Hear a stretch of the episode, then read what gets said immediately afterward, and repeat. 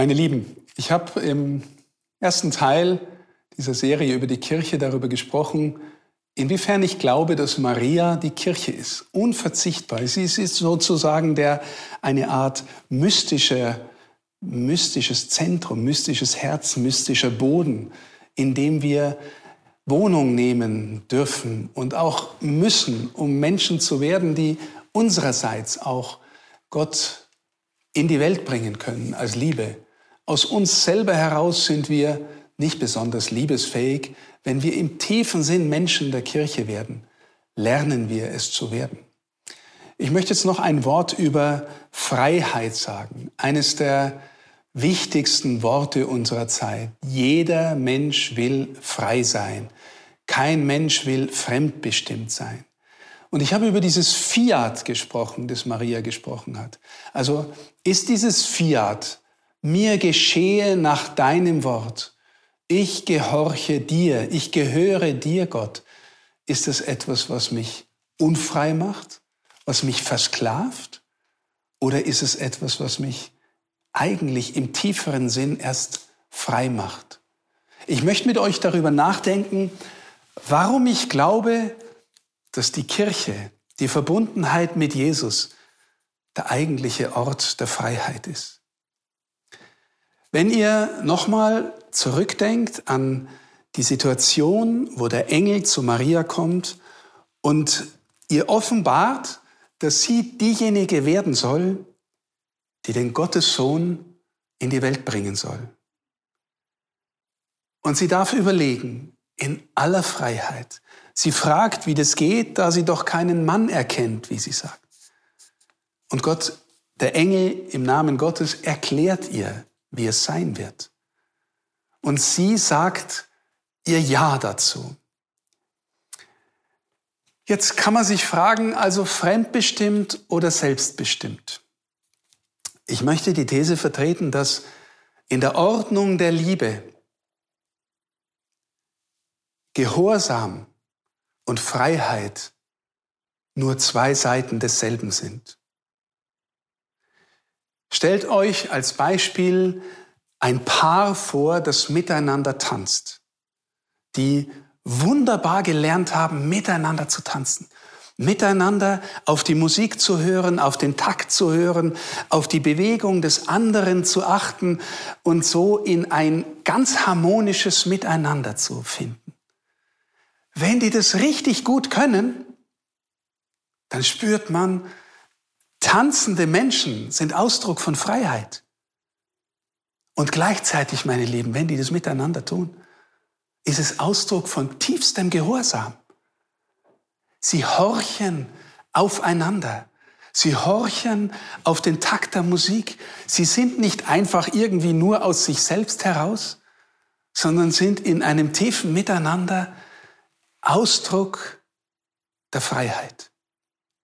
Als ich als ich mit meinem alten Lehrer Ferdinand Ulrich über die Frage gesprochen habe, ob ich zum Ordensmann berufen bin und ob ich dann in diese Kirche gehen soll, als Ordensmann, habe ich gesagt, Herr Professor, Gehorsam in dieser Kirche.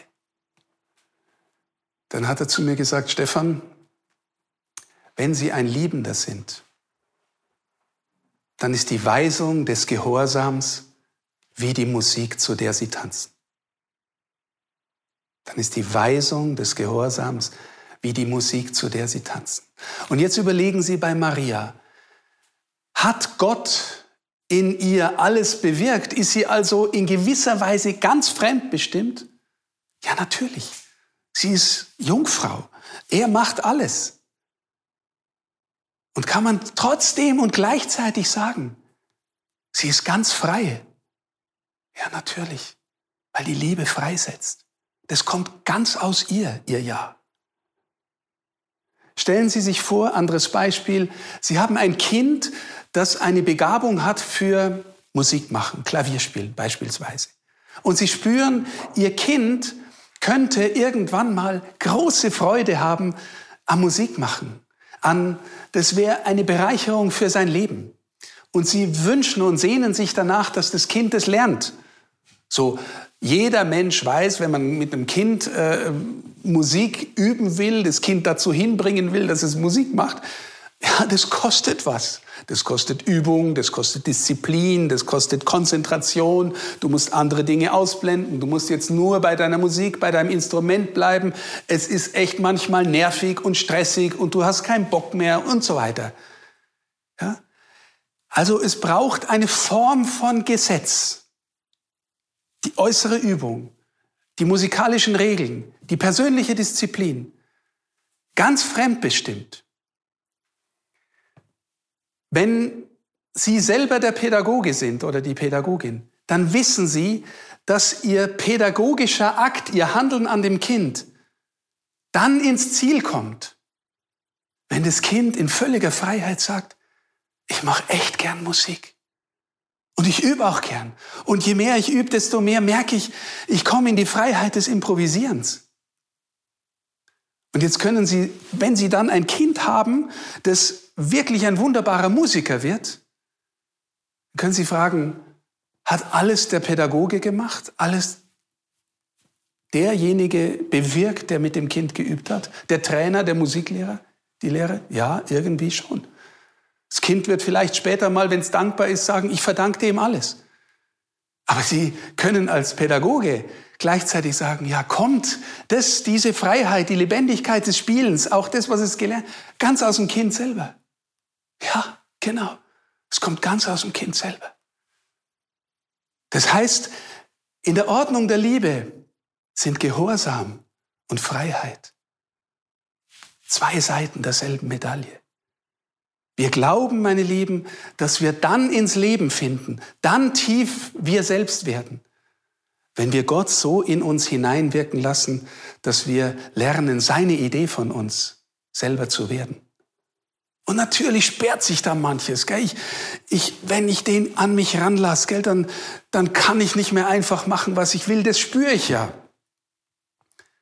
Aber Gott wird sagen, wenn du mich wirklich an dich ranlässt, dann wirst du lernen, Dinge zu tun und die Dinge in deinem Leben so zu leben, dass du fast nichts lieber machst als das, was du tun sollst in meinem Auftrag.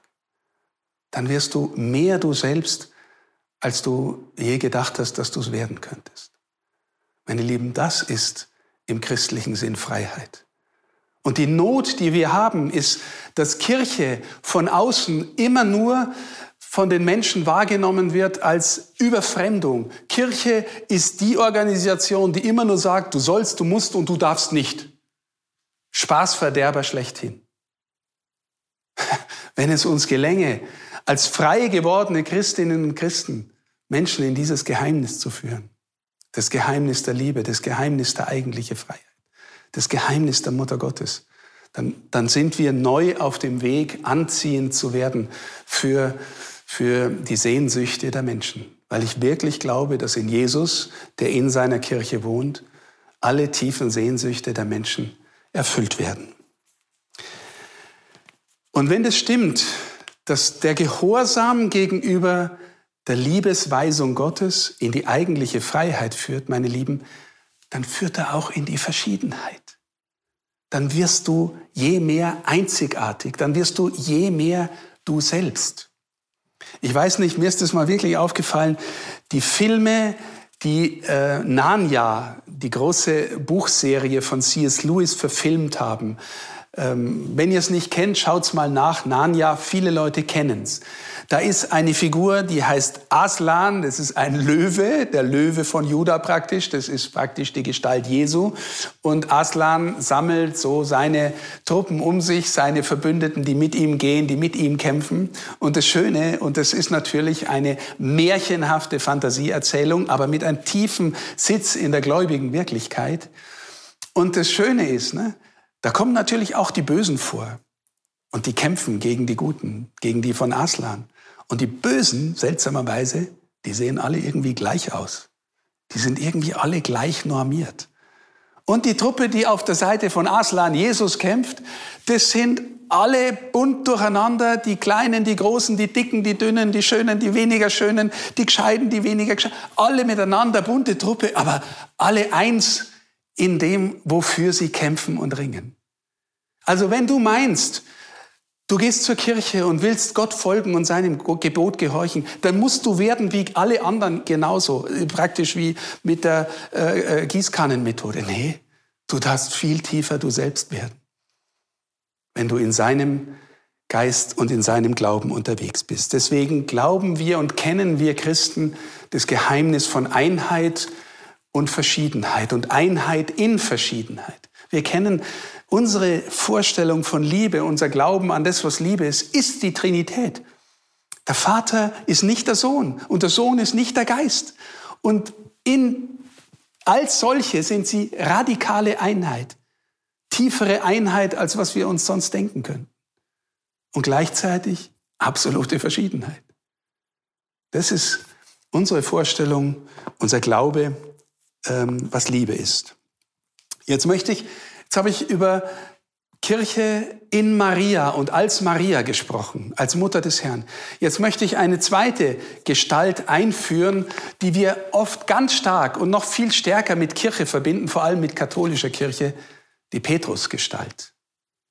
Petrus, ubi Petrus, ibi Ecclesia, sagen wir. Wo Petrus ist, da ist die Kirche. Woher kommt's? Die entscheidende Stelle, meine Lieben, die wir in der Heiligen Schrift haben, über die Frage, warum Petrus dieses Amt hat, steht in Matthäus im 16. Kapitel. Da zieht Jesus mit seinen Jüngern umher und fragt sie irgendwann mal, wer glauben denn die Leute und wer sagen die Leute, dass ich bin? Und die Jünger sagen, na ja, du bist, äh, manche sagen Johannes der Täufer, der wieder auferstanden ist. Andere sagen Elia, der wiederkommen soll. Also sie halten ihn schon für einen ganz besonderen. Und äh, wahrscheinlich sagen andere noch, na ja, das ist so ein Wunderkünstler wie andere auch oder, oder jemand, der vielleicht verrückt ist und spinnt und sowas. Und dann stellt Jesus die entscheidende Frage. Ihr aber, für wen haltet ihr mich? Ich möchte zunächst, bevor ich auf Petrus eingehe, zu dir sagen, diese Frage, für wen hältst du Jesus, ist die wichtigste Frage deines Lebens. Ist die wichtigste Frage deines Lebens. Die ist wichtiger als die Frage, welche Person heiratest du. Die ist wichtiger als die Frage, welchen Beruf wirst du ergreifen. Das ist die wichtigste Frage deines Lebens. Wer ist Jesus für dich? Oder wer ist Jesus an sich und deswegen auch für dich? Also, Jesus fragt die Seinen, für wen haltet ihr mich? Und Petrus gibt die entscheidende Antwort, du bist der Messias, der Sohn des lebendigen Gottes. Und jetzt sagt Jesus was ganz Entscheidendes für die Kirche. Lieber Petrus, das hast du nicht aus dir selbst. In der Sprache der Bibel heißt es, nicht Fleisch und Blut haben dir das offenbart, sondern mein Vater im Himmel. Du bist Petrus und auf diesen Felsen will ich meine Kirche bauen. Und die Mächte der Unterwelt werden sie nicht überwinden. Bist Petrus, auf diesen Felsen werde ich meine Kirche bauen. Ähm, das hast du nicht aus dir selbst. Das heißt, in dir, dem Amtsträger, der der Fels der Kirche sein soll, ist ein Charisma gegenwärtig, eine Gabe Gottes gegenwärtig, die nicht einfach dem Petrus zur Verfügung steht. Natürlich muss er, soll er ein betender Mensch sein. Natürlich soll er sich öffnen. Natürlich soll er ein den Menschen und der Kirche zugewandter Mensch sein. Aber er hat ein Charisma, das nicht aus ihm selbst kommt. Das von Gott geschenkt ist. Etwas Objektives. Und was ist deswegen die Aufgabe des Petrus aus dieser kleinen Stelle? Er soll der Welt sagen, was der Glaube ist. Und es ist fast identisch mit, er soll der Welt sagen, wer Jesus ist. Du bist der Messias, der Sohn des lebendigen Gottes. Das ist das Amt des Petrus. Ja? Und jetzt, meine Lieben, wenn ihr die Bibel weiterlest an der Stelle, dann kommt es absolut Erschreckende. Weil dann fängt Jesus an, seinen Jüngern zu erzählen, er wird jetzt also nach Jerusalem gehen. Und er wird es ihm echt dreckig gehen. Da wird er ausgeliefert werden, da wird er gefoltert werden, da wird er gekreuzigt werden und sterben. Und auferstehen, sagt er, glaube ich, auch noch, aber es ist deutlich, dass die Jünger nichts davon verstehen. Und wahrscheinlich der Petrus, der Jesus ins Herz geschlossen hat, der ihn als seinen guten Freund und Lehrer und Meister, der hört es und kriegt einen Schock. Ich versetze mich in die Szene und denke mir, um Gottes Willen, was redest du denn da? Wir sind doch jetzt gerade so gut unterwegs und die Leute finden dich gut und wir, wir könnten jetzt noch äh, echt aufmischen dem Ganzen hier. Und du heilst und alle Leute rennen dir nach und super, jetzt kommt das Reich Gottes. Und Jesus sagt zu demselben Petrus, auf den er gerade noch seine Kirche gebaut hat, die Mächte der Unterwelt werden dich nicht überwinden. Zu demselben sagt er jetzt, Satan, geh weg von mir. Du willst, was die Menschen wollen und nicht, was Gott will. Meine Lieben, spürt ihr die Spannung? Und die Spannung zieht sich in der Kirche durch jedes Amt. Wenn ich das rede, wird es mir echt ein bisschen anders, weil ich bin Bischof. Und die Spannung zwischen Amt auf der einen Seite und der ganz normalen menschlichen Person auf der anderen Seite. Mit all ihren Wünschen, Bedürfnissen, Nöten und Schwächen. Vor allem auch mit dem Bedürfnis, was Jesus da anspricht, du willst, was die Menschen wollen und nicht, was Gott will. Versteht ihr?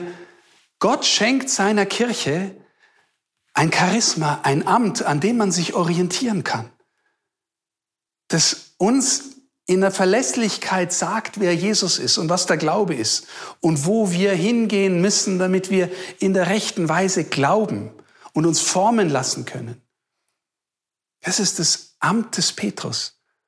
Und er ist derselbe schwache Mensch wie du und ich, der einknickt, wenn es um irgendwelche persönlichen Bedürfnisse geht. Jetzt wisst ihr, wann ich glaube, dass Petrus allmählich anfängt, diesem Amt gerecht zu werden und der Petrus zu werden. Ich glaube, das ist die Stelle, wenn ihr das Johannesevangelium aufschlagt und dort ganz hinten lest, wo der Auferstandene dem Petrus neu begegnet und ihn dann dreimal fragt, ob er ihn liebt. Also da, jetzt versetzen wir uns nochmal in die ganze Szene von der Passion, von der, äh, von der Leidensgeschichte Jesu. Petrus ist beim letzten Abendmahl dabei. Sie spüren, der Herr vollzieht was ganz Bedeutendes. Das ist mein Leib, das ist mein Blut für euch. Tut dies zu meinem Gedächtnis. Sie so, sie kriegen einen Auftrag. Und er spricht auch davon wieder, ähm, dass es schlimm werden wird. Und, und er spricht davon, dass sie ihn alle verraten werden.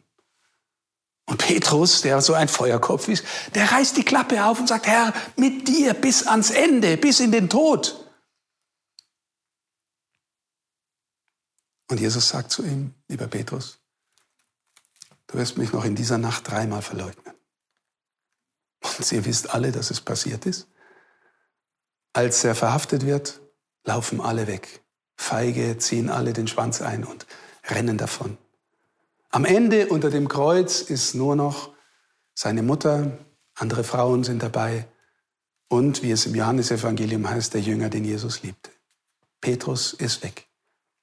Jetzt stellt euch einfach mal vor, ihr wärt in dieser Situation. Und Jesus wäre mit dir drei Jahre lang Tag und Nacht unterwegs gewesen. Du hättest seine Gemeinschaft genießen dürfen. Du hättest sehen dürfen, wie er lebt, wie er heilt, wie er verkündet, wie er predigt, wie er liebt, wie er lehrt, wie er einfach unter den Menschen ist als der Messias Gott. Und du erkennst ihn sogar. Und Petrus und Jesus stattet dich, Petrus, auch noch aus mit einer besonderen Vollmacht. Und du bist der Leiter der Truppe in Zukunft. Und dann geht's ihm dreckig und du lässt es einfach geschehen und haust feige ab. Und er stirbt den qualvollsten Tod, den in der Antike jemand sterben konnte. Die Kreuzigung war von der römischen Besatzungsmacht die grausamste Foltermethode, die sie angewendet haben als Besatzungsmacht, damit das Volk ähm, äh, ruhig hält. Und es war vor allem für Terroristen, für Mörder, für Volksaufwiegler gedacht, damit das Volk ruhig hält. So abschreckend sollten alle, durften alle zugucken und es war unfassbar grausam. Stell dir vor, du wärst der feige Petrus gewesen. Jesus erleidet alles und du trittst ihm bald danach wieder unter die Augen. Oder stell dir vor, du wärst Jesus gewesen. Was hättest du gesagt? Ja, bist du wahnsinnig? ich habe dich drei Jahre lang da mitgenommen und dann so ein jämmerliches Ding wegen einer einfachen Magd. Nur aus Feigheit. Aber meine Lieben, Jesus schaut ihn nur an. Fragt ihn nur, liebst du mich? Liebst du mich mehr als diese? Und dann sagt Petrus, du spürst in der Antwort, ja, Herr, du weißt es doch. Also du spürst fast die Verlegenheit, du spürst die unreife Liebe. Herr, du weißt, dass ich dich liebe. Und was sagt Jesus? Beide meine Schafe. Das heißt, du bist wieder dabei. Du bist wieder im Amt. Meine Lieben, wenn wir mal an uns rangelassen haben, wie bedingungslos Jesus Petrus liebt, nicht weil er so toll ist, sondern weil er ihn erwählt hat.